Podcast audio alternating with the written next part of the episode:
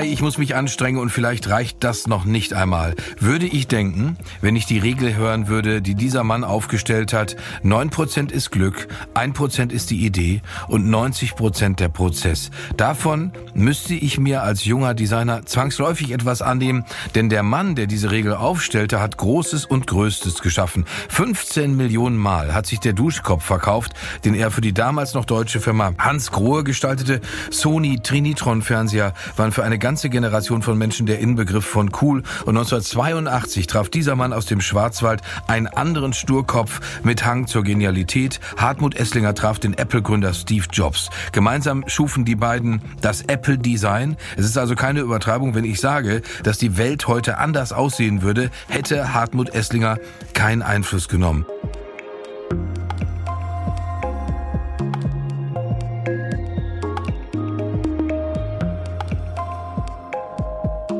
Der Rat für Formgebung präsentiert den Endion Podcast mit Jörg Thaddeus und Hartmut Esslinger. Mit Hartmut Esslinger unterhalte ich mich darüber, wie man das eigentlich schafft, als sturer Junge aus dem Schwarzwald tatsächlich die ganze Welt zu verändern, zumindest in ihrer Wahrnehmung und in den Produkten, die die ganze Welt haben möchte und dann auch benutzt. Ich lasse mir von ihm seine Regel erklären, dass 9% Glück ist, 1% die Idee und 90% der Prozess. Wir reden darüber, wie man das hinbekommt, wenn man, wie er selber immer wieder betont, vom Dorf kommt, dann plötzlich sich in der Technikwelt Japans wieder wiederfindet oder aber in dem entstehenden Silicon Valley. Wie geht man mit einem anderen Sturkopf um, vor allen Dingen, wenn der Sturkopf eine der legendären Figuren des 20. und 21. Jahrhunderts, nämlich Steve Jobs ist? Das alles erzählt uns der Designer Hartmut Esslinger.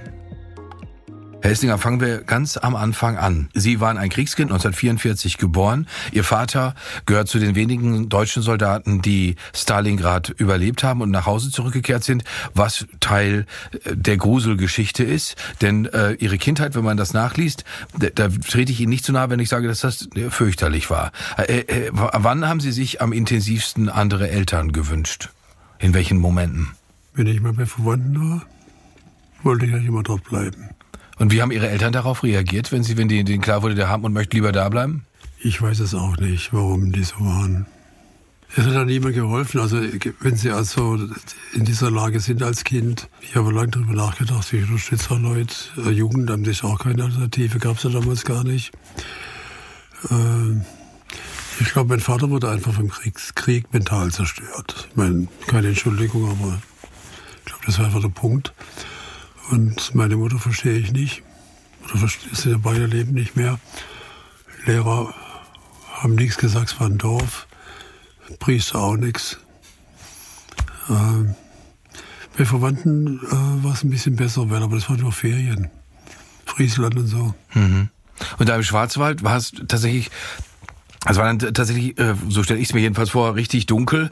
Äh, ich frage mich nur, äh, wieso sind Sie trotzdem an die, an die, an die Kreativität gekommen. Wenn ich das richtig weiß, haben Sie schon als ganz, als, als, als Junge Autos gezeichnet und haben die verändert, also haben die in, in ihrem Aussehen tatsächlich verändert.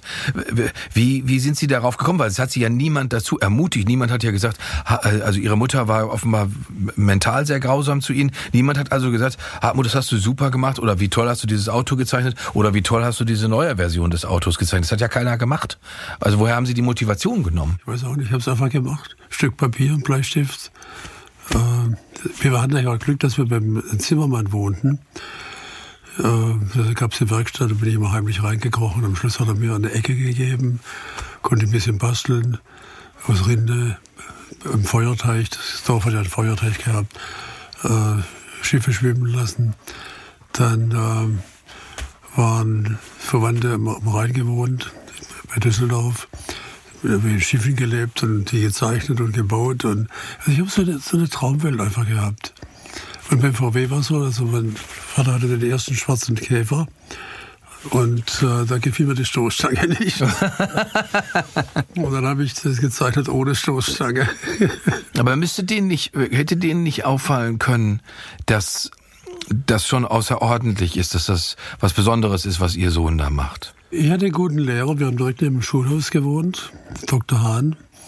Und äh, wir waren ja nur acht Schüler. Das ganze, die ganze vier Dorfer zusammen. Eine Klasse. Und dann sagt er einfach, wenn deine Noten gut sind, kannst du machen, was du willst. Und äh, habe ich dann gemacht. Und dann durfte ich auch mal ein Feuerwehrauto bauen, durfte die Klasse dekorieren, was eigentlich ein Mädchenjob war. Ich habe mich dann später im Gymnasium auch bei den Mädchen gemeldet zur Handarbeit. Und meine Eltern waren in Mode, also geschäftlich, und der Werklehrer war eh ein Idiot. ich wollte einfach Flug, ich habe immer Flugzeuge gebaut und Schiffe, also Sachen, die wirklich funktionierten. Und sie wollten halt, dass wir Blumenvasen machen und Kacheln bemalen und so ein Krampf. Und äh, hat er geholfen, mit Mädchen nicht zu verstehen, verstehen wir nie, aber zumindest was interessanter. Moment, Sie haben gesagt, Sie verstehen, verstanden haben Sie sich nicht mit den Mädchen? Ja, doch, aber man weiß, äh, ich sag mal so, das war ja ein Dorf, also eine Kleinstadt, also, aber Handarbeit hat mir auch Spaß gemacht, weil einfach das war artistischer, ja. Also, dass man was anfassen kann. Sie sind tatsächlich dann auch zur Bundeswehr gegangen und äh, da hätten Sie ja eigentlich auch äh, in der Zeit schon sagen können, naja, äh, meinem Vater ist das nicht gut bekommen, ich gehe da mal lieber nicht hin. Und vor allen Dingen, wenn man Ihre weitere Vita verfolgt, denkt man sich, die Bundeswehr ist so ein richtiger Ausreißer dabei, weil Sie haben alles das ja gemacht. Sie haben äh, früh gestaltet, dieser äh, äh, Dr. Hahn muss so ein ganz toller Lehrer gewesen sein, weil er auch zwei andere Schüler befähigt hat, äh, am Ende zur Uni zu gehen. Aber dann äh, Soldat, sich in irgendwas einreihen und ein Design von Stahlhelm hinnehmen, was andere sich ausgedacht ja, haben. Äh, mein Großvater war eigentlich Ostfriese und äh, hat durch die Nazi-Zeit, äh, sagen wir so, war nicht gut für ihn. Und das war ja auch ein Punkt. Er starb sehr früh, aber ein Punkt war, dass er einfach wollte, dass keine Nazis mehr kommen. Und da war eigentlich die Armee für mich damals schon ein Punkt, äh, weil bekannt, dass sehr viele alte Kämpfer da drin waren, einfach da was zu tun. Es war aber auch eine Befreiung von zu Hause. Mein Vater hat mir das erzählt. Der ist wahnsinnig gerne zur Bundeswehr gegangen, weil er da nicht zu Hause arbeiten musste. Das war die, entweder zu Hause arbeiten oder bei der Bundeswehr ja. am Wochenende rumlauen. Deswegen kam mir das ein kleines bisschen äh, verwandt vor. Was, wie haben Sie denn in der Zeit, als Sie Soldat waren, äh, die, Ihrem äh, diesem inneren Impuls nachgeben können, dass Sie gerne Sachen gestalten, dass Sie gerne zeichnen? Ja, ich habe das Offizierscasino umgestaltet. das ist nicht wahr. Sie haben das Offizierscasino umgestaltet? Ja, ja. Wie und, wen, und, und, das ging einfach so. Ich meine, das, ich stelle mir das als relativ strikten Laden vor. Ich wurde ja Leutnant und äh, da sind sie leicht in diesen ganzen Lehrgängen drin. Da habe ich auch gleich mal angefangen, das Ding ein bisschen zu abzureinigen visuell. Ein bisschen bessere Möbel. Wir haben dann das mal umgestaltet. Und dann haben wir gesagt, da können wir schönere Sachen kaufen als diese furchtbaren Dinge. Und dann haben wir es ein bisschen dänisch, modern, skandinavisch eingerichtet. Wie, aber wie haben denn die anderen Soldaten darauf reagiert, dass Leutnant Esslinger da rumgeht und kauft neue Möbel und sagt, das ist alles hässlich hier, das müssen wir mal weg? Ja, der Oberst war da voll dafür. Sagt, Ach, wirklich? Ja, das war wunderbar. Der wollte mich auch als Profi behalten. Für solche Dinge? Für, ja, für er sagt einfach, äh, wenn ich war ja Schwarzwälder mit den Händen in Taschen, Formalausbildung nicht viel, aber meine Leute waren topfit. Ich meine, Krieg ist ein schmutziges Geschäft, ist ja nicht im Kasernhof rumzulaufen. Und er wollte mich behalten, ja. Und das war halt ein, ein, ein Teil davon. Äh, ich habe die, die Landkarten, das, wir haben alles, alle gemacht, was halt kam. Aber was ich gelernt habe bei der Bundeswehr, Menschen zu respektieren, die einfach in der Situation reinkommen und äh, nicht viel Wahl haben im Leben, zum Teil zu viel trinken, persönliche Probleme kommen. Und dann haben sie da 30, 40 Leute und sind verantwortlich. Und dann kann man nicht sagen, weil ich den Dienstgrad habe, müssen das tun. Also das war dann schon äh, you're leading by example. Also also die, die, die tatsächlich die, die das eigene Beispiel mit dem eigenen, eigenen guten Beispiel vorangehen. Sie haben das häufiger schon, bei, wenn Sie in der Vergangenheit Interviews gegeben haben, Herr Essling, haben Sie schon häufiger äh, darauf angesprochen, dass die Region, aus der Sie kommen, dass es hier eine Pietistenregion ist, also eine Region von Leuten, die protestantischen Glauben bis zur totalen Verbitterung ernst nehmen, weil das ist das Gegenteil von einer freudigen Religion. Also das nicht so schlimm. Also meine Großmutter hat ja Mäuse und Käfer gefüttert. Mhm. Also mein Opa sah das ein bisschen anders. Aber der Punkt war schon, da war schon Leidensdruck bei den Leuten auch noch im Krieg. Also die meisten hatten Familienmitglieder verloren. Und äh, später habe ich auch gelernt, dass auch von uns Leute ins KZ kamen und dort ermordet wurden. Also es war nicht eine sehr angenehme Zeit. Und ich glaube, dann ist, glaube ich, schon äh, aber gibt halt, ja. Ja, aber Pietisten, um das für diejenigen, die davon noch nie gehört haben, also das ist der Gegenentwurf zum rheinischen Katholizismus, der einfach sagt, Mensch, ist doch egal, was haben wir es wieder schön, hoch die Tassen, das rheinischer Katholizismus und, und Pietismus ist, wir wollen mal nicht trinken, wir wollen mal nicht hier die Sau rauslassen, sondern wir konzentrieren uns auf die Arbeit. Freude entsteht aus der Arbeit. Ja, wir das haben ist, aber die Katholiken beneidet, weil die konnten montags beichten. ja, eben genau. Das ist, das ist ausgeschlossen im Zusammenhang. Warum sind Sie sind dann anschließend, Herr Essinger, Ingenieur geworden? Äh, oh, Sie haben nur studiert. Ja, aber Sie haben, ja, die, man versucht mir immer darüber klar zu werden, was ist die Ambition? Äh, Sie haben vorhin gesagt, ich habe äh, Schiffe, Flugzeuge, Dinge, die funktionieren, haben Sie interessiert. Man, Dinge mögen bitte funktionieren. Äh, und die, was wir, worüber wir später sprechen werden, ist, dass Sie den Dingen ja vor allen Dingen auch Gestalt gegeben haben, also nicht nur funktionieren. Und jetzt, warum also Ingenieur werden, um die Dinge vom Inneren heraus zu verstehen oder warum? Ich wusste ja nicht, dass es einen Beruf des Designers gibt. Ach, das wussten Sie gar nicht? Nee. Das heißt, Sie haben das Offizierscasino umgestaltet und wussten nicht, dass es eine Design... Nee, das war einfach intuitiv. Auch das ist überzeichnet Autos entworfen und so Zeug. Das war, ich habe beim Hobby gab es Sache von, von Automobilwettbewerben. Mal eine Skizze gemacht, so gerendert amerikanisch. Aber das war kein Beruf. Und äh, als ich dann Ingenieur studiert habe in der TU Stuttgart, äh, kam gleich der Punkt, dass der Prof immer meinte, ja, ist ja so kompliziert, Esslinge, jetzt lassen Sie mal in Ruhe. Und äh, ich habe Verstärker gebaut und hatte eine Rockband. Dann eines Tages sagte er, da gibt es ein Studium Generale, da kommt so ein Typ an, so ein Spinner. Äh, und der war der Lindinger damals. Und der hält dann einen Vortrag und gehen Sie doch mal hin. Und dann, Lindiger zeigt das Zeug Straßenbahn und Nähmaschinen und Bügeleisen. Da dachte ich, naja, Radios, ja, was soll das? Das ist ein Beruf. Okay, dann habe ich, da ich mitgekriegt, das ist ein Beruf. Und dann sagt das, das ist, mache ich jetzt.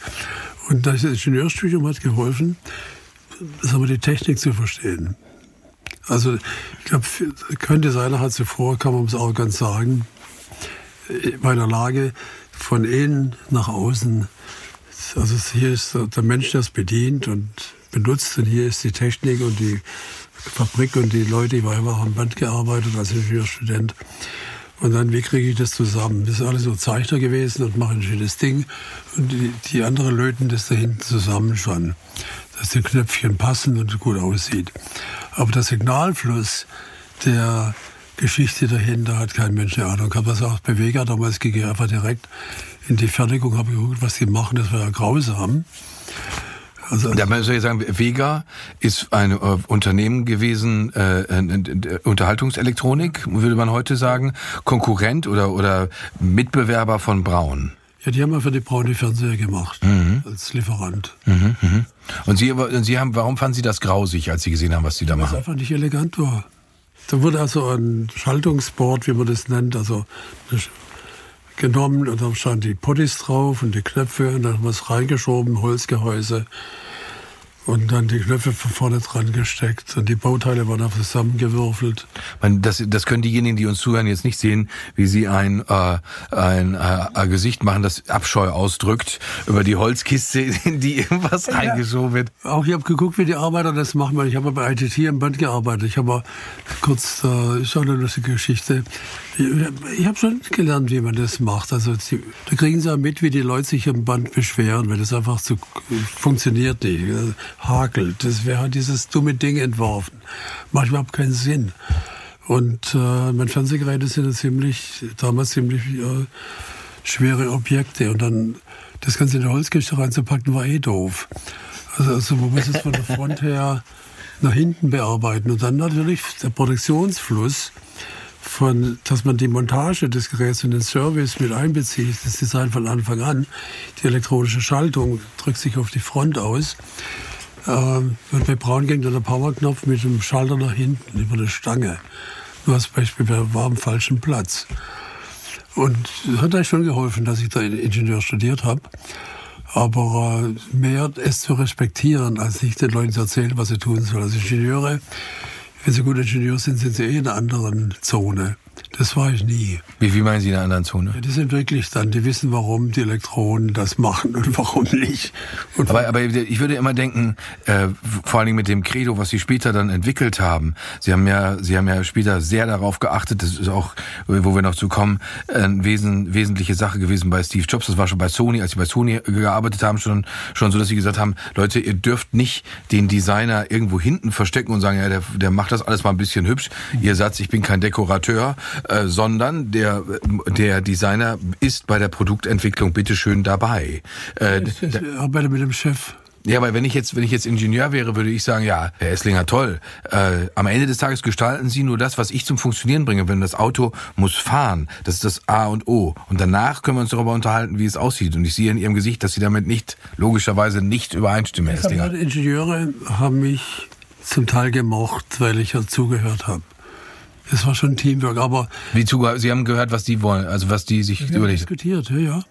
Es ist also schon Team, also auch die, die Gehäuseherstellung, äh, der Service, das Verpacken, alles ist bei Sony muss man zum Beispiel den Fernseher so machen, dass der in Jumbojet passte.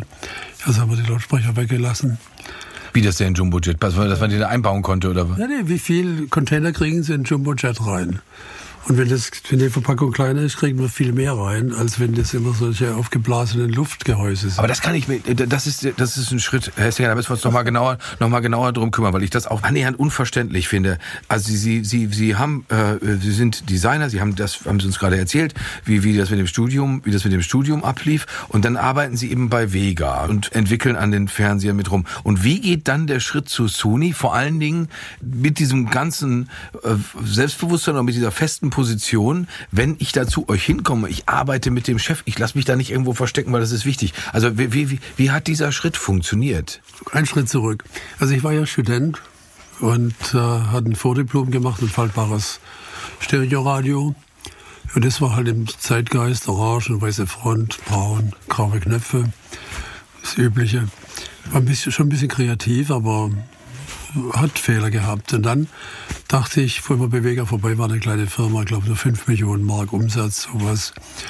Und da dachte ich, äh, Beweger auf, auf der Funkausstellung damals, äh, das Zeug alles orange, ist okay, aber irgendwo ist es halt einfach muffig. Und dann äh, rief ich an, vom, ich habe kein Telefon, also beim äh, Zahltelefon, gehe ich in die Telefonzelle, habe dann angerufen bei der ich sagte, ich möchte gerne Chef reden. Da kam die Frau Müller, hieß die, funny enough, Chefsekretärin. Da sagte ich, mein Name ist Esslinger, ich möchte mich gerne als Chefdesigner bewerben. Und dann nehme ich was vor Diplom in der Tasche. Aber ich war schon älter. Ja, 23, 24, sowas.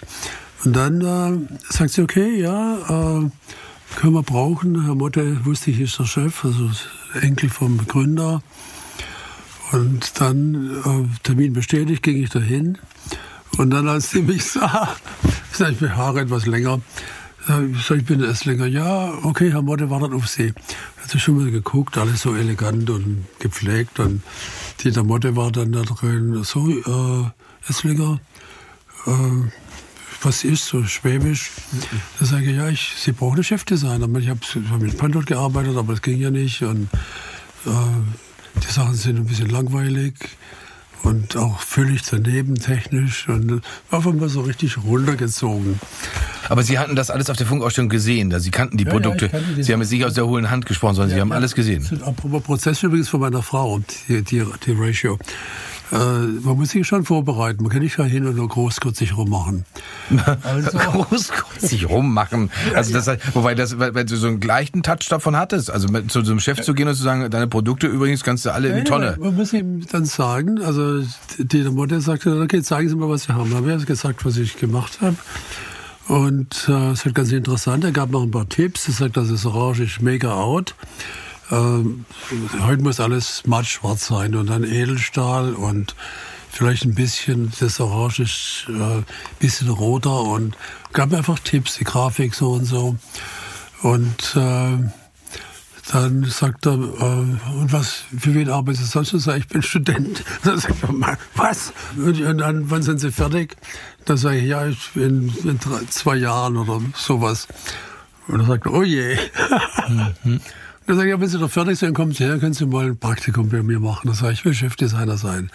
Brauchen Sie auch. Anyway, dann ging, ging, ging ich also, äh, kam mal nichts hinterher, aber ich habe dann nebenher noch mit meiner, mit jemand anders ein paar Designs gemacht, um Geld zu verdienen.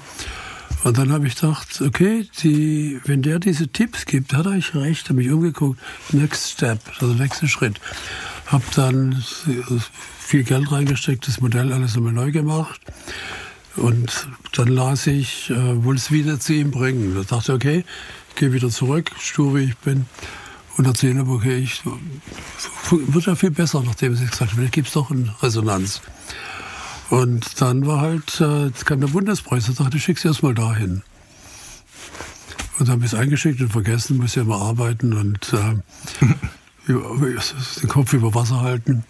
Und auf einmal schickt ein Brief im Briefkasten, haben den Bundespreis gewonnen, Berlin und so, Flugticket und mhm. mhm. Wirtschaftsministerium. Okay, bin ich in Berlin, war nicht fun. Aber es hat dann niemand da irgendwie groß was gesagt. Aber ich bin in der Zeitung, sagt Bundespreis, die Zeitung sagt, was? Bundespreis, was ist denn das? Und dann sage ich, ich gucke mir Bild an, ein tolles Bild. Und da hat er das also Schwäbisch Münd gedruckt, regional, Südwestpresse. Und dann ging es auch deutschlandweit. Ich war also der einzige von den Gewinnern, die deutschlandweit eine Presse bekamen.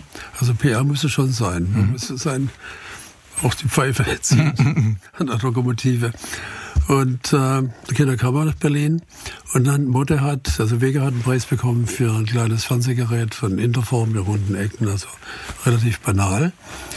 Aber dann sagte Mutter, lief er mir nach und sagt, äh, also tut mir leid, dass es ein bisschen abrupt war, aber das hat mich, wir müssen doch arbeiten zusammen. Und machen Sie mal ein Angebot. Dann schickte er mir einen Brief, für 7000 Mark soll ich eine neue Serie machen. Und schön beschrieben, was er will, also wie braun, halt ein bisschen anders. Dann haben wir uns unterhalten und fingen auch an. Und dann war ich aber nicht happy, dass ich, ich möchte gern das machen, was ich gern machen würde. Äh, habe mit Ingenieuren geredet und die wollen eigentlich auch was anderes. Und dann sage ich, aber dazu haben wir kein Geld. Schwaben. und dann sage ich, aber bezahlen Sie wenigstens die Modelle. Und dann war der Paul Hildiger, der Chef, der Modelmaker von der HFG Ulm, war ja dann arbeitslos fast, weil die Schule zu war. Bin ich zu Paul gegangen. Sag, können Sie mir helfen? Äh, bisschen was Kulturales, sowas. Ja, endlich mal diese ganze Ulm immer nur gerade Linien, Holzkisten mit Radien und das ist ja alles hm. nix. Und plastisch, okay, dann hat Paul mit äh, gemacht und haben die Modelle gebaut, also auch Plastik, also Kunststoff äh, richtig angewandt, richtig für die Werkzeuge, die, die Assembly, also, also alles halt. Fürs ja, Fließband. Also so gemacht, dass es leicht zu herzustellen ist, besser zu servicen, weniger Zeit braucht, things like that. Und die Ingenieure waren dafür, die haben das unterstützt und dann kamen wir zu dem Punkt, so braun, bisschen mehr oder völlig verrückt. Dann sagen die Ingenieure, hier brauchen Sie noch unterschreiben. Also wir haben sogar von Dynamit Nobel die Werkzeuge umsonst bekommen und so als Promotion, weil das war das erste Mal in der Industrie, dass jemand das so machen würde. Das ist eine klitzekleine Firma, reiner Wahnsinn. Und dann haben wir, hat er unterschrieben. Super. Dann kam aber sein Vater und sagt, okay, ich möchte mich immer kennenlernen, damit mein Sohn die Firma ruiniert. dann habe ich gesagt, so einen Vater habe ich auch. Und dann? Also, was wollen Sie denn? Ich habe eine kleine Firma hier, nach 50 Jahren, das ist gerade 5,5 Millionen. Äh, das ist doch, ist doch ein Witz. Und dann ist der Vater beleidigt gewesen. Und jeder Mutter war ich happy, dass mal dem Vater jemand was gesagt hat. Mhm. Weil ich war damals schon ein bisschen frech, ja, ja.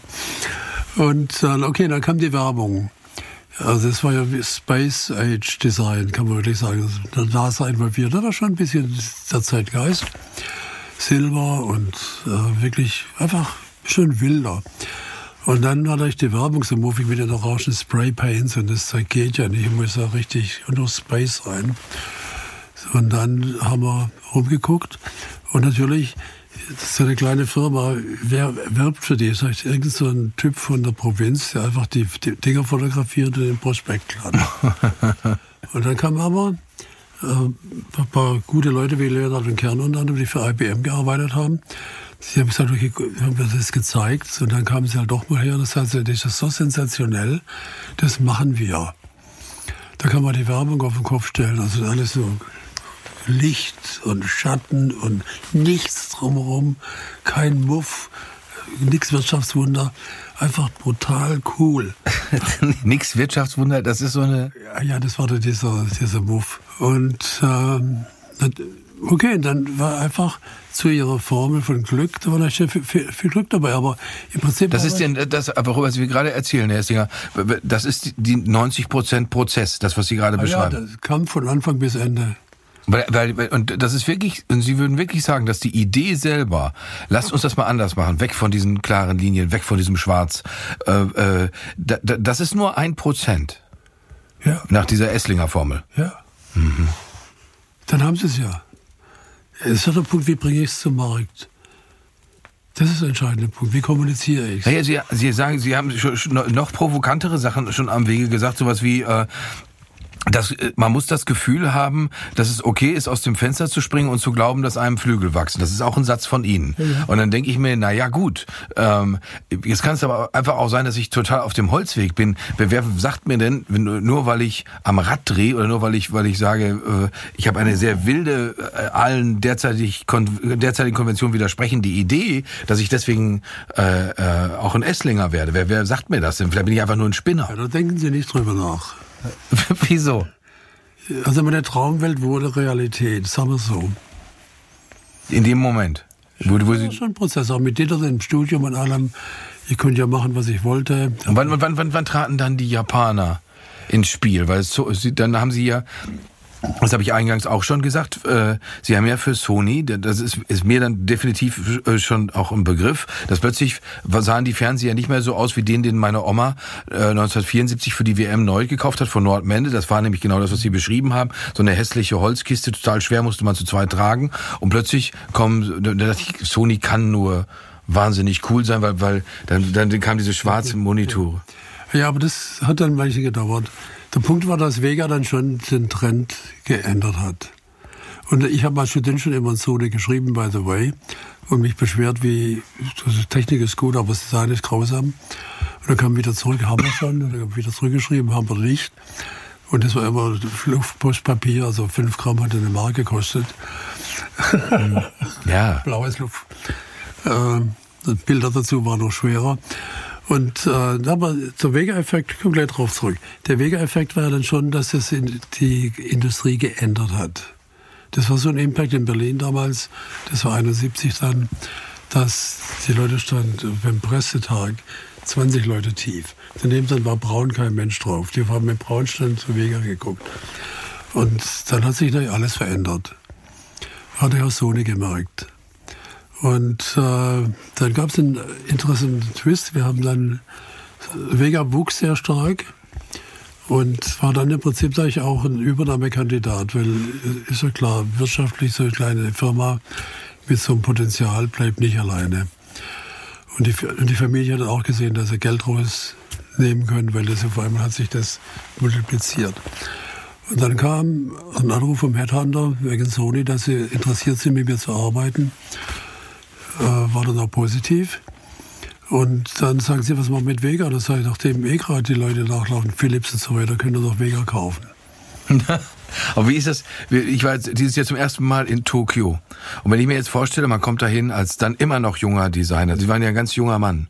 Und, und, und wie wir gelernt haben, kühn, wie wir gelernt haben, stur, das taucht immer wieder auf in äh, biografischen Beschreibungen von Ina Estinger. Stur, stur, stur. Stellt man sich, wird immer so Zusammenhang gestellt. Schwarzwald, stur. So wie die Bäume da, dunkel, fest, hart, stur.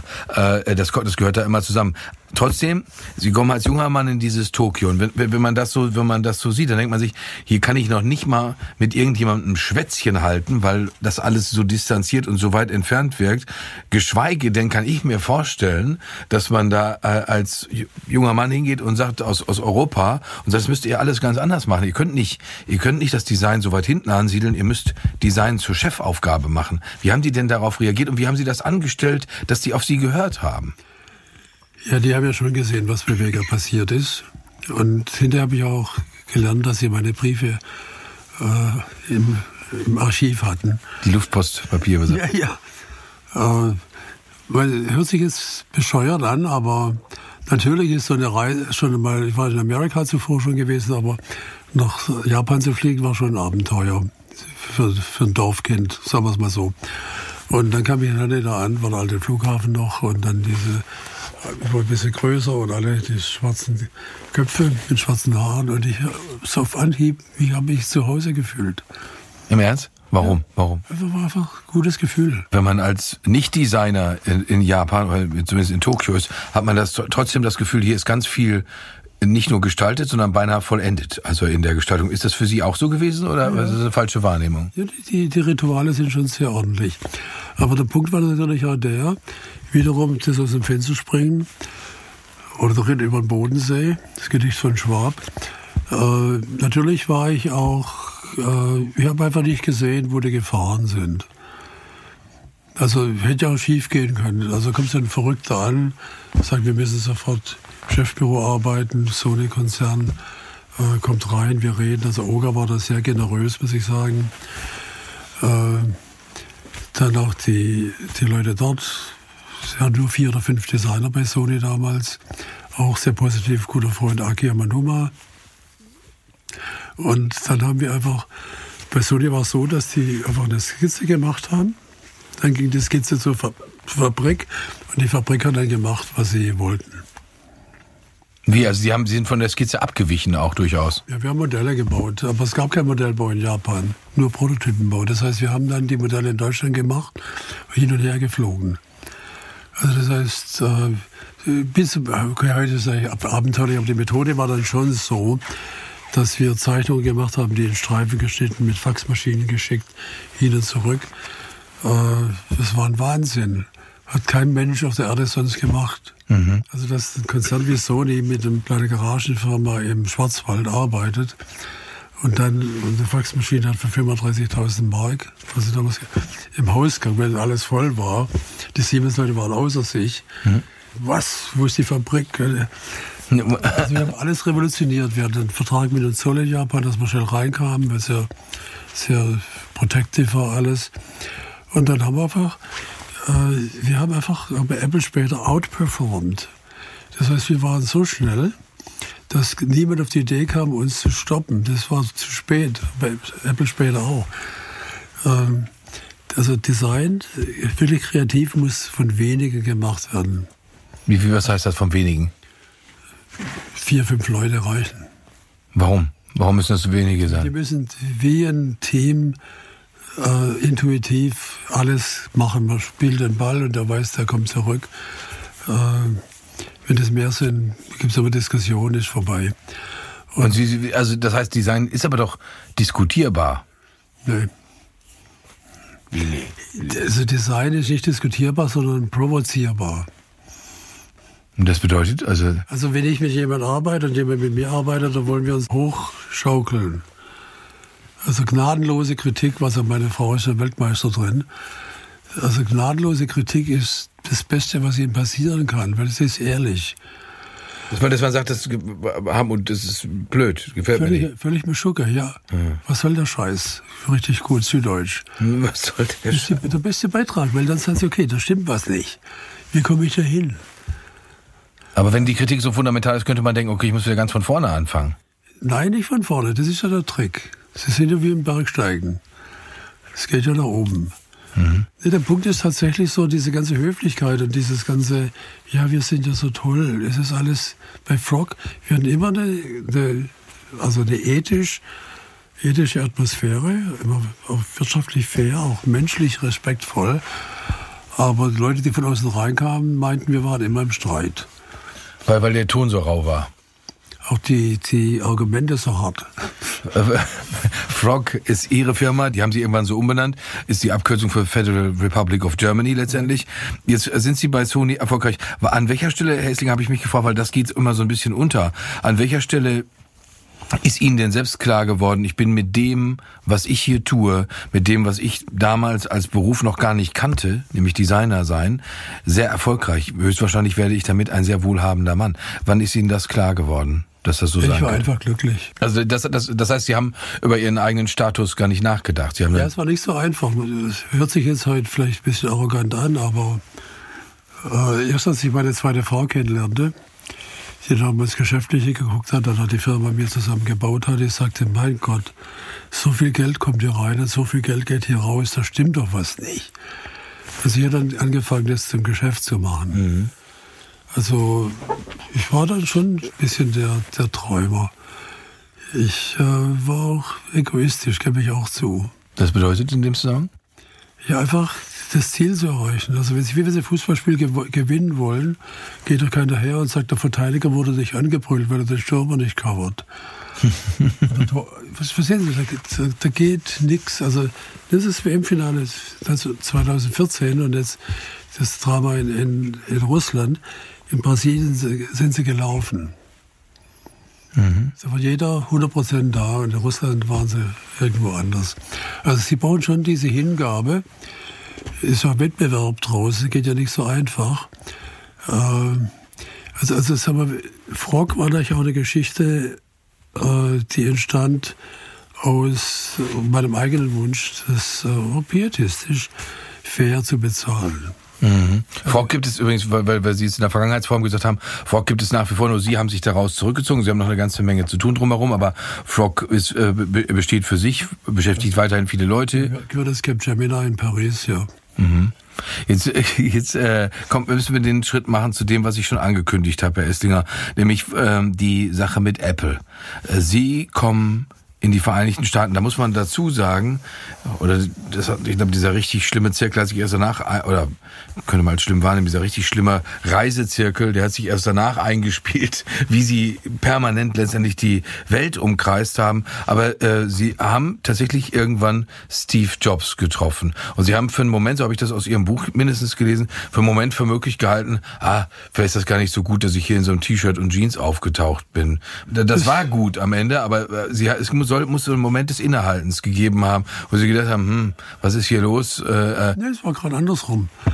Äh, meine ich, ich habe ja schon geschrieben, habe schon Apple angeschaut, dass da was anderes ist, dass der Computer rauskommt. Wir haben davor schon Computer gemacht für CTM und so weiter. Äh, dass einfach äh, Computer ist, habe ich ja bei Sony gesagt, macht Personal Computer. Das ist die nächste Welle von Consumer Electronic. Und das und da, das fand ich sehr interessant, gravierende wirtschaftliche Fehleinschätzung zu, zu glauben, weil die Computer bisher alle hässlich sind, weil man mit denen bisher nicht so viel machen kann, ist da auch nichts drin. Das ist letztendlich nur überschätztes Spielzeug. So war die Einstellung damals, oder? Oder halt ein dummes Gerät für Profis wie IBM, Ja. die in der Lage sind, diese unsägliche Software zu akzeptieren, die also mehr Folter ist als Fun. Aber vielleicht mal eins muss ich schon mal sagen zu Ihrem Eingang. Sie müssen immer gut vorbereitet sein. Das heißt? Ich war für Apple perfekt vorbereitet, wusste alles, habe alles gelesen. Aber auch dann, das, was Sie gerade gesagt haben und das, was auch in Ihrem Buch steht, mit, daher weiß ich das ja nur mit dem hässlichen Spielzeug und so weiter, die, es ist ja letztendlich eine Wette auf die Zukunft. Man kann, das ist Ihre Prognose gewesen, die anders war als die der Leute bei Sony. Oder, oder, oder würden Sie aus heutiger Sicht sagen, ja, ich weiß nicht, wie die zu diesem Fehlschluss gekommen sind. Wie, wie konnten die, die wie, welche Argumente hatten die dafür anzunehmen, dass aus den Personal Computern nichts wird? Das Problem war, Morita und die Leute, die waren eher auf der klassischen Unterhaltungselektronik. Und das war ja ein Riesengeschäft für Sony. Ging ja auch so hoch. Dann gab es die Office Division, die haben sich mit Diktiergeräte und vielleicht ein bisschen Typewriter und sowas, bisschen Olivetti angeguckt und das halt verkleinert. Das war das Sony-Prinzip. Sony war dann nicht mehr in der Lage, so wie beim Walkman, grundsätzliche Innovation oder beim Discman, grundsätzliche Innovation voranzutreiben in eine andere Industrie. Das heißt, die Office Division von Sony war ziemlich äh, bescheuert, schwach. Die Fernseher, die anderen, die waren top. Aber das Geschäft war nur so ein Nebengeschäft. Und ich habe das dann zwei, drei Jahre probiert. Und dann dachte ich halt, ja Mensch, und dann ist es Apple. Also auch Hewlett Packard, äh, ich habe ja x Jahre versucht, mit jemandem zu arbeiten. Richard Zapper hat für IBM gearbeitet. Sag ich, vergesst die Amerikaner sind völlig beschugge, keine Ahnung von nix. Und äh, dann dachte ich aber, Jobs ist anders. Und und dann habe ich es auch geschafft, hinzukommen. Aber jetzt muss man, muss man dazu sagen, wir reden jetzt von 1982. Das heißt, zudem auch heute kennt kennen ganz viele Leute, auch Leute, die sich mit Wirtschaft überhaupt nicht auskennen, wissen, wer Steve Jobs war und wissen, dass wenn sie ihr Telefon angucken oder ihr ihren Computer zu Hause, dass der damit eine Menge zu tun hat. 1982 war mitnichten klar, dass dieser Mann genial ist. Es war mitnichten klar, dass Apple äh, ein wahnsinnig erfolgreiches und das, glaube ich, wertvollste Unternehmen der Welt wird. Das war alles nicht klar. Aber Ihnen war klar, da ist Potenzial. Weil Sie konnten ja zu dem Zeitpunkt auch noch nicht wissen, dass es ein Welterfolg werden würde, oder? Doch. Im Ernst? Sie würden heute sagen, Sie wussten das schon. Ich habe dran geglaubt. In welcher Dimension haben Sie sich als das es, vorgestellt? Als das Meeting kam mit Steve Jobs, sagten die auch, okay, das ist ein Meeting, entweder dauert es nur 50 Sekunden und, und you're out oder funktioniert etwas. Und der Punkt war, er sagte, okay, natürlich mochte, der Punkt war, wenn ich für Sony die Sachen gemacht habe und Deutscher war, also kein Japaner, war ich also sozial akzeptabel. Das muss man ganz brutal so. Und dann dachte er, okay, was der für Sony macht, kann er auch für mich tun. Das war so die Introduction. Und ich habe dann aber äh, gedacht, Apple muss was anderes sein, junges Mädchen, also nicht Sony Eleganz global, sondern Apple muss radikal sein. Und vor allem äh, ein Paradigmawechsel, das heißt von Business Computing und Hobby zum äh, jedermann, jeder Frau, jedem Kind äh, das Tool. Und äh, dann haben wir Anfang gesagt, okay, do for me what you did for Sony? I said, yeah, but I will do it the Apple way. Und wir waren ja nur zu zweit. Jeder andere, ich meine, der war schon bekannt, der war ja super rich, für damalige Verhältnisse. Apple war public, aber intern sah es nicht so rosig aus, war auch unter Druck. Und dann sagt okay, wir müssen einen anderen Markt angucken. Also sie muss Konsumenten sein, nicht Hobby und nicht das und Konsumenten und das ist viel zu teuer. Und die mit 80.000 Computer gemacht haben, das war eine kleine Firma, vielleicht zu den Milliarden von Sony. Und dann auch das, äh, ja, wie kriege ich eine Million Computer hin? Das heißt, wir benutzen das System, das ich von Sony habe. Also wir kennen ja alle Leute. Weil Sony hat fast nichts selbst gemacht, immer Zulieferanten. Auch die Methodik. In Japan war damals also Wirehead von Amerika. Amerika war der Klitschenproduktion. Das heißt, die haben nie geschafft, diese Hightech, was Asien, Japan, Korea und China, Taiwan geschafft haben. Ja, das wenn Trump versucht, was zurückzubringen, geht gar nicht. Anyway, dann war wirklich der Punkt so, dass äh, das Agreement war dann, also er hat geglaubt, dass sie es kann. Und ich habe geglaubt, dass er der richtige Partner ist dazu. Sie haben, Sie haben, was haben Sie denn vor sich gesehen? Weil Sie haben auch schon mal beschrieben, dass diese Sachen, die Steve Jobs gebaut hat oder die, die da hatten, das waren mehr oder weniger eine, eine, ja, eine Schreibmaschine mit einem Bildschirm. Also mehr war, war das ja nicht. Ja, es, ja, es war einfach, es war Pre-Production, es war Startup. Aber natürlich, das Geheimnis ist, dass Sie äh, im Leben gute Beziehungen haben, auch dauerhaft, nicht nur Click and Go. Und dass sie auch mit Leuten arbeiten, die wo irgendwo hinwollen. Mhm. Also wenn sie heute zu einer großen Firma gehen, kommen sie nicht weit. Die sind ja schon innerlich da. Deshalb ja, die deutsche Automobilindustrie kommt ja nicht weiter, weil sie denken, wir sind ja schon, auf einmal kommt was anderes, kommt die Krise, dann bewegt sich wieder Aber was. Steve Jobs war nach, auch deswegen nach ihrem Geschmack, weil das alles andere als ein Zauderer war.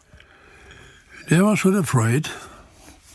Vor, wovor hatte der Angst? Er sagt, das ist schon ein bisschen verrückt, das Ganze.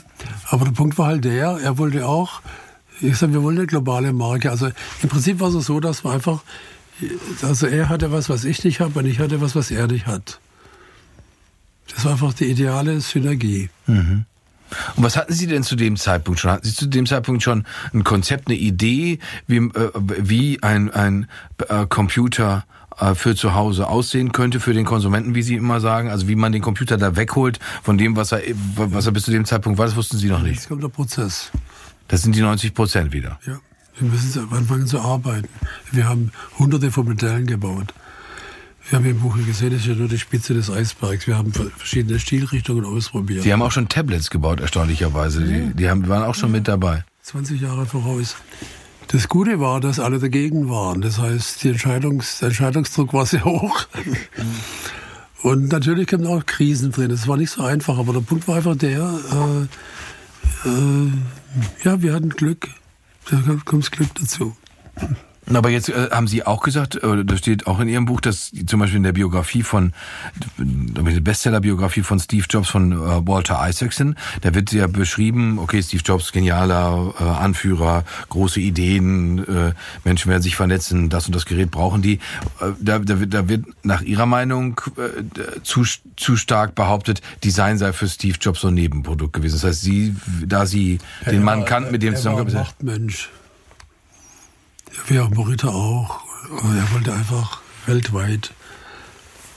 Aber er hat nicht Design nur als Hobby, als Kleinigkeit, als Nebensache betrachtet. Ja, das ist auch, mein Nachfolger Johnny Ive hat das dann auch gemacht. Als Steve zurückkam, habe ich auch Steve mitberaten persönlich, aber ich wollte nicht mehr rein in das Ganze. Also, das aber mit Johnny kam ja Steve, das war auch eine gute Synergie, das einfach weiter zu, weiterzumachen. Also Steve brauchte jemanden, der einfach ein Champion für Design ist und die Design-Champions brauchen auch jemand wie ihn oder wie Morita, die Rakimi von Vuitton, die einfach verstehen, das ist nicht nur Design, das ist Emotion, das ist weltweit einfach was anderes. Also von, von Ihnen ist auch der Satz, auch Design Amateure, Design Laien, wie ich kenne den, äh, den Lehrsatz Form follows Function und von Ihnen ist der Lehrsatz Form follows Emotion, was aber auch ein weiter Begriff ist. Nehmen wir wieder an, ich wäre ein junger Designer, würde mich zu orientieren versuchen, dann würde ich mir denken, ja, was soll ich, was, was soll ich jetzt damit machen? Also Form follows Emotion. Was hat denn jemand beim Duschkopf oder beim bei, bei, bei, bei, was weiß ich, bei irgendwelchen anderen Produkten, die man im täglichen Alter braucht, mal wegen Stift, was hat er dabei für eine Emotion? Inwiefern? Ja, sie wollen ja beides. Also wenn die Funktion nicht stimmt, ist auch die Emotion nicht da. also es muss ja funktionieren, ist ein Muss, aber Emotion ist, ist ein Kann. Wie, wie ist das bei der Apple-Produktion? Snow White. Das war, das ist das, das ist das Konzept. Also Schneewittchen ist im Prinzip das Konzept äh, gewesen, mit dem Sie haben gesagt, Sie haben ganz viele Modelle gebaut, Sie haben ganz viel probiert, mit dem Sie dann letztendlich gemeinsam mit Steve Jobs auch äh, rausgegangen sind. Und warum würden Sie jetzt in der, in der Rückschau sagen, war, war das so erfolgreich, Herr Esslinger? Warum hat das so wahnsinnig gut funktioniert? Mit Schneewittchen kam von Disney mit den sieben Zwergen. Dann haben wir acht Zwerge gebraucht. ähm, war ein bisschen interner Gag als Codename. Äh, aber Schneewittchen ist ja schon äh, so ein Traum, es wird wach geküsst, also war schon ein paar Dinge dabei, die gepasst haben. Und äh, sie brauchen ja was Romantisches damit. Äh, war halt so. Ich dachte auch, dass die Marke weiblich sein muss. Also nicht dieses Macho-Ding. Äh, Next war ein bisschen mehr Macho, aber Apple war weiblich. Also Stimmt es, dass Sie immer auch gerne mit Designerinnen zusammengearbeitet haben? Ja, das ist die andere Geschichte. Äh, warum sind Designerinnen so diskriminiert? Äh, also Eva Porsche sagte mal, die haben mit Puppen gespielt, die können kein Design. Das war so ein Quatsch. Ja, schon lieber Kerl. Oder war ein lieber Kerl. Äh, die Diskriminierung gegen Frauen war skandalös. Und dann habe ich ja gesagt, wer immer kommt. Also Sonja Schiefer ist alles, heute Sonja Schiefer und so weiter, Britta Puckerl haben eigene Firmen, sind Professorinnen, äh, die sind super gut. Warum soll man die äh, diskriminieren, weil sie weiblich sind? Aber ich, ich verstehe auch gar nicht genau, was könnte da, was, was für ein sachliches Argument könnte es dafür geben, dass Frauen im, also warum sollen Frauen nicht designen können? Ja, damals hieß es halt, die sind nicht mit, mit Puppenspielzeug aufgewachsen sind, mit Puppen aufgewachsen. Aber würde, würde das Frauen nicht gerade prädestinieren, wenn man sagt, man ja, hat schon die Puppen sicher. angezogen und Aber so? Ich war der Einzige, der es gesehen hat. Ja. Ah, ja. Und wir hatten dann mehr Frauen, also Frau Giss hat mehr, also im, im Top-Management waren wir fünf zu drei, fünf Frauen, drei Männer. Äh, auch die, die Kaufentscheidungen sind weiblich. Also es, Männer sind halbe Frauen, wissen wir auch. Äh, das ganze Ding war absurd, aber für uns war es dahin Glück, dass wir dann nicht nur wegen, wegen guter Bezahlung, was, was ja bei Frau am Anfang auch meine Geschichte war, bezahle gut, dann kommen die guten Leute. Also nicht, weil ich wirtschaftlich orientiert war, sondern weil ich das schon christlich fair sah. Mhm. Also warum muss ein Ingenieur fünfmal so viel verdienen wie ein Designer? Und dann Frauen schon mal gleich. Und dann haben wir das einfach gleich behandelt. Auch in Japan sagte mal jemand, wenn eine Frau so ein Projekt macht, dann machen wir das nicht. Da hat sich einer beschwert. Das heißt, schmeißen raus. Mhm. Gibt's doch nicht. Dann sagen sie, äh, ja, wie, wenn du darauf bestehst, dass die Frau das macht, dann müssen wir nachdenken. So, denkt mal nach. Wer kauft eure Produkte? Männer mhm. oder Frauen? Okay, da haben sie den Mann gebeten, die Firma zu verlassen, was für Japan unglaublich war, weil sie merkten, okay, da ist auch was faul. das, das, das stimmt nicht mehr. Ich hatte das vorhin schon angedeutet, Herr Esslinger, Sie waren auf amerikanischen Zeitschriften vorne abgebildet, weil ähm, das ja eingeschlagen hat, wie es eingeschlagen hat bei Apple. Was ich interessant fand, war, dass damit ein Lebenswandel bei Ihnen verbunden war, der bedeutete, dass Sie permanent hin und her geflogen sind, also der Schwarzwald immer noch nach wie vor als Adresse, dann logischerweise Silicon Valley an der Westküste der Vereinigten Staaten, dann äh, las ich von äh, sogenannten, wie Sie es genannt haben, Dekompressionswochenenden auf Hawaii, also was auch von der amerikanischen Westküste wieder fünf Stunden Flugzeit entfernt ist. Ja. Äh, äh das scheint Ihnen aber überhaupt nichts ausgemacht zu haben. Also dass, dass, dass sie da ständig so durch die Weltgeschichte gegondelt sind. Ja, aber bleibt schon was auf der Strecke, aber das, das Reisen, also wenn Sie im Schwarzwald aufwuchsen, dann ist es schon ein Traum, die Welt bereisen zu dürfen. Warum? Weil man, weil man denkt, hier in diesem dunklen Wald möchte ich auch mal raus dürfen. Ich liebe den Schwarzwald. Er ist nicht so dunkel, wie es aussieht. Äh, die Natur gibt einem Kraft. Äh, ist natürlich heute schöner als früher für mich, dahin zu kommen. Aber die Arbeit war einfach Glück. Und dann müssen sie mit den Leuten arbeiten, mit den Menschen, die auch wirklich wollen. Also ich habe jetzt ein paar Freunde, die mit mir studiert haben, da sitzen die in, in Deutschland oder in Toskana oder irgendwo. Ja, warum? Ich hätte das ja auch können, aber daheim ist halt schöner. Mein Design muss zu den Unternehmen gehen, die das machen, zu den Menschen, die das machen wollen. Mhm. Aber Sie sind auch Amerikaner mittlerweile. Ja, ja. Warum? Beides. Ja, Sie können nicht als Ausländer in Amerika arbeiten. Und ich, ich liebe Amerika auch. Man mhm. hat mir Dinge ermöglicht, das müssen wir es auch verteidigen. Äh, hat mir Dinge ermöglicht, die hier in Deutschland nicht ermöglicht worden wären weil Silicon Valley ist ja heute was wie das äh, seinerzeit mythisch aufgeladene Jerusalem zur Kreuzfahrerzeit, wo alle Leute sagen, wow, da muss man hin. Ich war tatsächlich mal da und ich habe mir gedacht, warum ist eigentlich, warum entsteht so viel, was wir anfassen, so viel, was wir ständig angucken, ähm, in einer Umgebung, die, wenn man da so mit dem Auto langfährt, erstmal total nüchtern und, und, und letztendlich alles andere als überwältigend ist. Warum ist, ist das sinnvoll? Braucht es das oder ist das einfach ein Zufall? Ja, es sind zwei Dinge. Also eines war, die Transistor-Technology war dort möglich, weil die Luft damals relativ sauber war auf den Bergen. Da gab es keinen Clean Room und wenn sie da einen Chip machen äh, und einen Staubkorn drauf, dann tut er nicht mehr. Also das war der Anfang. Dann gab es diese Composition von Hewlett Packard damals, Stanford University, Berkeley, Santa Cruz mit schon Beginn von Software, Artificial Intelligence. Dann sind da viele Leute auch hin. Dann ist halt einfach was so ein Mix, dass sie einfach interessante Leute treffen konnten innerhalb einer Stunde, egal wo. Und so langsam bekam das dann ein Magnet. So ab die NASA hat da sehr viel Geld reingepumpt. Deshalb, wir müssen zum Mond. Das heißt, diese fünf Kühlschränke müssen so klein sein. Hm. Dann haben die ja mikroskopisch die Chips gemacht. Haben Sie im Buch auch gesehen, mit den Fäden. Das ist schon irre. Da gingen Milliarden rein und auf einmal hat es euch gepoppt. Mhm.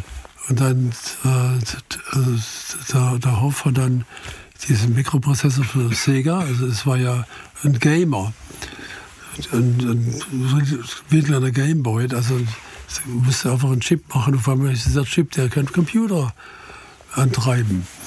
Und so haben wir viel Zufall. Und auch wieder Idee, Prozess und so weiter, diese, die Esslinger Regel, die, die man da im äh, Hinterkopf hat. Sie haben mittlerweile, äh, Esslinger, auch äh, in China gearbeitet und gelehrt. Mhm. Da, da stelle ich mir vor, oder würde ich jetzt erstmal klischeehaft denken, in einer äh, letztendlich autoritären Diktatur, die China ist, wie kann sich da der freie Geist, wie kann sich da Kreativität, die Design so nötig braucht, äh, tatsächlich entfalten? Es ist aber schwierig zu erklären. Design ist ja nicht demokratisch. Und äh, im Augenblick ist das so, dass es in China am meisten gefördert und honoriert wird. Innovation. Amerika heißt gerade Riegel drüber, äh, keine Immigration mehr. Wir halten die Leute raus und zerstören erstmal alles, weil irgendjemand den gewählt hat. Äh, Israel ist auch so ein Gebiet, wo sehr viel passiert. Innovationsmäßig. Also im wollen die da was. Israel müssen sie, weil sie es müssen, um zu überleben. In China müssen sie es, weil sonst die Leute verhungern. Also es gibt aus Japan damals war natürlich auch der Punkt. Äh, hat in Japan gut funktioniert, weil es auch nicht so. Also Elite ist möglich, also Elite muss möglich sein. Wenn alles zerredet wird, kommt nichts raus. Und äh, politisch gesehen, klar, ist, äh, also erst einmal, wenn ich jetzt China die letzten 25 Jahre angucke, hat sich sehr viel Positives entwickelt. Das muss man auch respektieren. Meine, die können nicht so agieren wie im Westen mit 1,4 Milliarden Menschen. Ja, aber nehmen wir mal den einzelnen Menschen, der ähm, Sie kennenlernt, der junge Mensch, die junge Chinesin, der, junge Chinese, der sich für Design interessiert, Design studiert, lernt sie kennen. Dieses Prinzip der totalen Individualität, ich ich glaube, ich kann aus dem Fenster springen und mir wachsen Flügel. Ich, das in so einer kollektivistischen äh, Ideologie, in, in der das alles eingepackt ist, wie soll das da funktionieren? Wie kann der, wie kann der Mensch den Prozess starten? Womöglich hat er die, die 1% Idee, aber wie soll der unter diesen Bedingungen den Prozess starten, der so nötig ist, um zu den Sachen zu kommen, die ja, Sie geschaffen haben? Aus dem Fenster springen ist ja nicht individualistisch, ist ja die Aufgabe. Er hat ja einen Common Sense. Ich tue es ja, weil ich damit etwas Gutes, hoffe, etwas Gutes zu tun. Ist ja nicht, dass ich weltberühmt werden will, okay, das kann man auch mal so falsch zitieren. Es ist schon das, auch das pietistische Ideal, etwas Gutes zu tun. Das Richtige zu machen. Also das ist, glaube ich, die tiefere, äh, also nur rumzuhängen und sagen, ich bin, ist ein bisschen die Tragödie in Hongkong gerade, dass die Leute nicht wissen, was sie wirklich wollen und sich selber gerade den Ast abschneiden, auf dem sie sitzen. Es gibt also, glaube ich, höhere Verpflichtungen als nur Selbstverwirklichung. Aber man müsste, man könnte ja als Vorwurf sagen, liebe Freunde in China, das iPhone ist euch nicht eingefallen. Das ist eine amerikanische Idee. Der iPod ist euch nicht eingefallen. Und dass der iPod zu, zu so einer richtigen, zu so einem richtigen Lebenswandel wird, zu so einem Lifestyle wird, das müssen wir mal sagen, das ist euch logischerweise nicht eingefallen, weil ihr seid eine kommunistische Diktatur. Nein, nein, guter Punkt. Aber es war nur in China möglich, es herzustellen, so klein. ja, ja, gut, okay. Aber das ist doch trotzdem abgeleitet. Ja, das ist genauso wichtig. Eigentlich ist das Problem ist, wie, also das fing ja schon mit Taiwan an, dass die Taiwanesen die Amerikaner, die amerikanischen Sino-Americans geheuert haben für viel Geld und nach Taiwan geholt haben, weil sie wussten, irgendwann, wenn Mao tot ist, geht es in andere Richtungen. Und dann, meine taiwanesische Firmen haben 1,5 äh, Millionen Mitarbeiter oder mehr noch in China. Indirekt dann fast 20 Millionen Zulieferanten. Das heißt, da ist auch erkannt worden, dass Amerika diese Art von Produktion, wie sie Japan, Korea und Taiwan macht, geht in Amerika nicht. Die haben die Geduld nicht. Sie haben auch die den Drang zur Methodik nicht. Also Asien ist im Prinzip das industrielle Zentrum von Elektronik. Aber das, was, was wir jetzt die ganze Zeit besprechen, wir haben über Amerika gesprochen, wir haben darüber gesprochen, warum sie, äh, warum sie selbst Amerikaner geworden sind und sagen, naja, äh, Leute, die Möglichkeiten, die ich da hatte, die hatte ich hier nicht. Wir haben jetzt die ganze Zeit aber nicht über Europa geredet, wir haben nicht über Deutschland geredet und Deutschland ist ja nach wie vor ein, Land, das mit Designklassikern verbunden wird. Also wir sind ja nicht irgendeine eine mhm. Wurstrepublik, wo man sagt, ja gut, äh, Würste könnte, Maschinen könnte, aber, aber hm, was Modernes wird da nicht herkommen. Das, das ist ja auch nicht der Fall. Aber Design ist immer ein bisschen Parallelkultur. In Amerika ist auch geschmacklos, wenn wir ins Detail gucken. Und nach Deutschland. Weil der wird, okay. Na ja gut, aber wenn ich mich in ein Audi, in Audi vorne reinsetze, dann erlebe ich äh, äh, Design in seiner Vollendung. Weil, weil alles ist ein haptisches Vergnügen, alles ist übersichtlich, alles ist zu erkennen, die Funktionen sind zu erkennen. Das ist, das ist ja fabelhaft eigentlich. Ja, die Designer sind global. Also der vorletzte Porsche 911 wurde vom Chinesen gemacht. Was geht, was ist hier möglich für, äh, was erwarten Sie von, von Deutschland, von Europa äh, für Akzente, Design betreffend, Modernität betreffend, den Sprung nach vorne zu machen, zu sagen, das, was Sie damals gemacht haben, Schluss mit den klaren Linien, wir machen was Neues. Wie wahrscheinlich ist es, dass, dass das von hier ausgeht? Nicht sehr wahrscheinlich. Die Antwort hatte ich beinahe erwartet, aber warum nicht? Es ist hier einfach, es sind Innovationsbremsen eingebaut. Das heißt, äh, wir fingen damals an, klein und bescheiden, haben gute Gewinne gemacht, dann wurden wir sofort als Steuerbetrüger verdächtigt. Weil? Weil wir zu viel verdient haben für Künstler, sogenannte Künstler. Also sie verdienen hier eine Million, dann bleiben vielleicht 280.000 übrig. Der Rest geht weg. Jetzt haben sie die 280.000 von der Million, um zu reinvestieren. Weil Pietisten, wir investieren ja wieder zurück. Wir sind ja nicht, okay, von meinen Porsches mal abgesehen, und habe schon ein paar Hobbys, Klavier und so, aber wir sind ja nicht bescheuert, dass wir das Geld sinnlos ausgeben wollen. Das geht immer in die Firma. Und es macht auch Spaß. Also es ist auch das Schwarzwaldprinzip. Jetzt wird dauernd der Staatschef ab und schöpft ab und verdächtigt sich auch noch ein schlechter Mensch zu sein. Jetzt gehen sie nach Amerika und dann bleibt von der Million bleiben halt 600 oder noch mehr übrig. Und sie werden nicht verdächtigt? Die werden, nee, werden nicht verdächtigt. Und dann investieren sie wieder. Das heißt, der Multiplikator, so wie wir, wenn wir haben ja für Millionen Computer gekauft, ganz am Anfang, als die gerade rauskamen, diese Computer-Aided Design. Wir haben alles immer reinvestiert. Wir haben automatische Fräsmaschine im Model Shop. Wir haben Millionen reinvestiert, um immer das absolut vorne, das Beste machen zu können, weil wir einfach daran Spaß haben. Es ist nicht, dass wir einfach habgierig waren. Natürlich ein bisschen Hobby, gebe ich zu. Aber meine Frau hat die Leute behandelt, wie es anständig ist. Wir haben sie sehr gut bezahlt, wir haben aber darauf geachtet, dass es gerecht ist. Wenn jemand dann so weit war, dass er sagt, ich will nicht mehr vorgearbeitet, ich bin jetzt fertig, es selbst zu tun, haben wir den Leuten auch geholfen, es selbst zu tun. Wenn wir das Geld hatten, es uns leisten zu können. Das ist nicht einmal bei Insolvenzen, digital ist auch passiert, dass einfach die Leute dann gesagt haben, okay, wir tun gar nichts mehr, whatever. Aber am Ende haben wir immer gekämpft. Und dieser Kampf wird in Amerika besser belohnt als hier. Ich habe auch mal vorgeschlagen, der Staatssekretär fragt mich, was soll man machen in Deutschland? Ich sage, macht man fünf Jahre keine Steuer für Leute, die ihr Geschäft anfangen. Es ist eh alles klein. Also bezahlt einfach, die Leute können ihr Geld behalten und ab dem dritten Jahr machen sie das Geld auf die Bank, in ein Konto, anstatt dem Staat zu geben, bauen sie ein bisschen ein Polster. Und nach fünf Jahren stellen wir dann fest, sie sind hochgekommen, haben auch genügend Potenzial, um dann wirklich ein Unternehmen zu machen.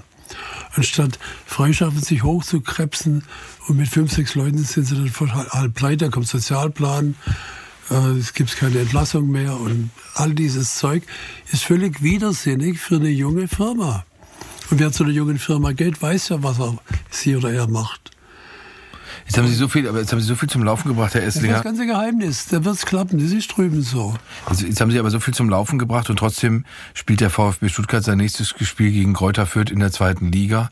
Äh, Jan Regensburg vergangenes Wochenende. Sie hängen dieser Mannschaft an und äh, eine, ja eine, eine, eine, ein traditioneller Fußballverein in einer wahnsinnig wohlhabenden Umgebung und krepelt in der zweiten Liga rum. Äh, zu Bayer Leverkusen kommt Moskau, kommt Juventus Turin, kommt Atletico Madrid und so für Stuttgart kommt keiner, weil Stuttgart also, ist keine europäische Fußballmetropole. Okay, das liegt, ist tragisch. Also meine Frau ist KSC-Fan, ist ja noch schlimmer. Karlsruhe.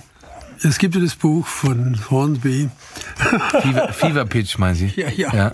Arsenal ist auch aber so klappt es mal bei Stuttgart und der Rest ist Tragödie. Es war ein unfassbares schlechtes Management. Und die 90% Prozess, wo es scheitert. Ja, ja, es, das muss man sagen. Ule Hoeneß ist ein Genie, egal wie man ihn sieht. Neidlos muss man sagen, der hat es geschafft. Die einzige, Dortmund krebs da ein bisschen rum hin und her. Die einzige Mannschaft, die sich etabliert hat, ist Bayern München, so traurig das ist. Natürlich haben sie am Anfang auch diese Stars gebraucht, um aus der Provinzialität rauszukommen. Man ist ein Glücksfall, wenn sie einen Beckenbauer, Meier und die Müller in der, äh, parallel. Das ist ja unfassbar. Jetzt, äh, Herr Esslinger. Also, sag mal, Stuttgart, vielen Dank für den Hinweis. ich musste nur, ich musste nur einen klitzekleinen Wermutstropfen da reinbringen, weil, weil die Erfolgsgeschichte so spektakulär ist. Und ich bin Ihnen sehr dankbar, dass Sie uns daran haben teilhaben lassen. Vielen Dank. Hartmut Esslinger, alles Gute für Sie und alles Gute für die weiteren Projekte. Ja, Dankeschön. Wir brauchen das. Ja, vielen Dank.